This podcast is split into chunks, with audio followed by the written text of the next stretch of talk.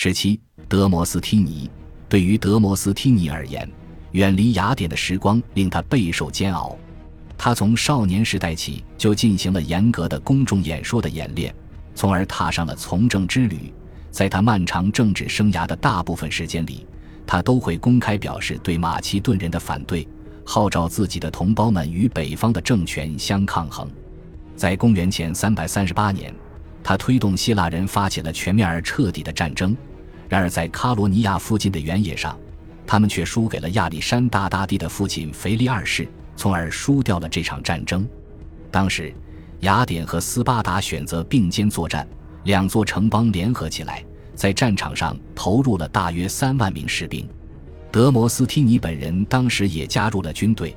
这位四十六岁的政治家第一次穿上了步兵战甲，但是与腓力二世麾下身经百战的精锐老兵相比，他和那些稚嫩的雅典征召兵根本就不是对手。多亏腓力二世的慷慨，雅典在战败之后还是保留了源远流长的民主制度，但他还是失去了制定自身外交政策的选项。像其他大多数希腊国家一样，雅典也被迫加入了同盟。这个希腊同盟承诺会为马其顿提供支持，并且接受其领导。腓力二世和他的儿子亚历山大大帝一直主宰着这个同盟，并且迫使雅典与之为伍。不过，即使目睹了自己的城邦被迫向马其顿奴颜婢膝，德摩斯梯尼仍然预见到雅典有可能恢复旧日荣光，甚至获得超越战前之实力。而现在，就在雅典准备好战斗的时刻，一则消息传了过来。这则消息甚至比一支步兵劲旅更为有利。亚历山大大帝逝世了。然而可悲的是，此时德摩斯提尼不得不一个人独自庆祝这个消息。当消息传来的时候，他正被放逐在卡劳利亚，这是一座位于其家乡雅典所在的阿提卡半岛与伯罗奔尼撒半岛之间的多沿海岛。数月之前，他被冠以收受贿金这项已经沦为陈词滥调的罪名后，以极不光彩的方式被逐出了雅典。西佩里德斯曾经是与德摩斯梯尼共同反抗马其顿的伙伴，也曾是他最亲密的朋友。然而，西佩里德斯用自己的如簧巧舌，在针对他的贪腐审判中充当了控方的急先锋，从而让德摩斯梯尼难逃被放逐的命运。西佩里德斯通过让自己扮演一段令人瞩目却已然破裂的友谊中的受害者，轻松打动了众人。西佩里德斯在由一千五百人所组成的陪审团的面前，对德摩斯梯尼控诉道：“是你摧毁了我们的友谊，也是你让自己成为笑柄。”在被放逐期间，德摩斯梯尼在卡劳利亚找到了避难之所，那是一处与波塞冬有关的神圣之地，据说手无寸铁之人都可以在那里免受一切伤害。他从这里几乎可以看到自己故乡的海岸。虽然只隔三十英里远，但是对他而言又那么遥不可及。他所度过的空虚时日，让他能有时间去思考故土正在发生的巨变。随着亚历山大大帝的逝世，他的老对手德马德斯和伏吉翁相继倒台，因为人们怨恨二者与马其顿交往过密。这座城市即将让自己陷入战争。此时，所有人都希望西佩里德斯能够主持大局。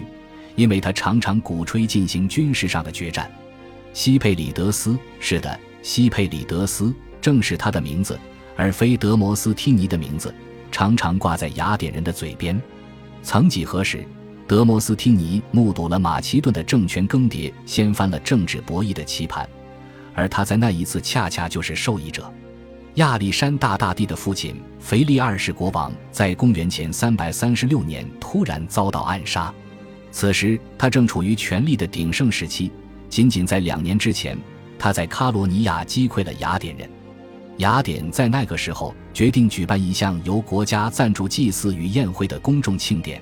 虽然当时德摩斯梯尼的女儿刚刚逝世，有些人认为他应该身着丧服，但德摩斯梯尼还是选择穿上华丽的白袍，头戴花环。他告诉欢呼的人群。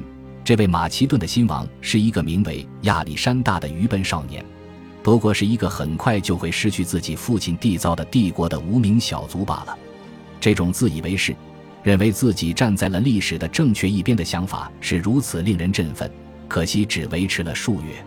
随后，亚历山大大帝就展开了行动，而雅典也只能温顺地给自己脖子重新套上恶架。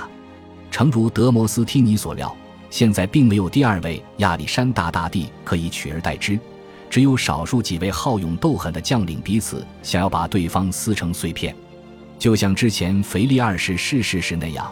马其顿长久以来给雅典带来的恐惧梦魇，可能真的就要宣告终结了。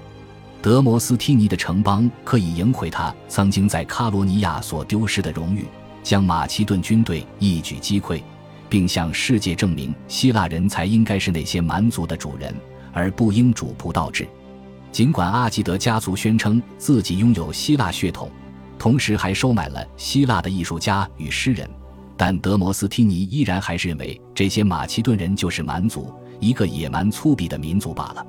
他还曾在自己言辞激烈的反腓力词中向公民大会表达了自己的不屑：马其顿那个地方连一个像样的奴隶都买不到。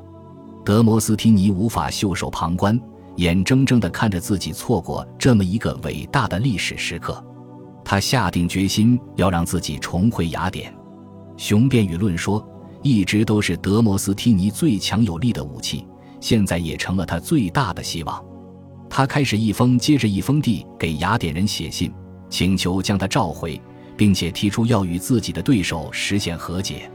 在如今留存的四封信中，德摩斯梯尼依次展现了自己的花言巧语、满腔怒火、自以为是以及冰冷算计。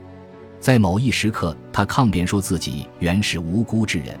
而在接下来的时间里，他却堂而皇之地拒绝沉湎于往日的伤痛。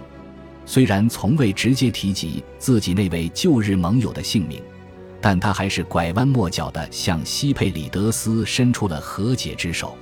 德摩斯提尼试图倾尽四十年法律生涯交给自己的一切技巧来说服同胞：“快将我召回吧！”这些信件只需要很短的时间就可以被送到最近的重要港口特罗层。而那里有很多准备驶往雅典的船只。感谢您的收听，喜欢别忘了订阅加关注，主页有更多精彩内容。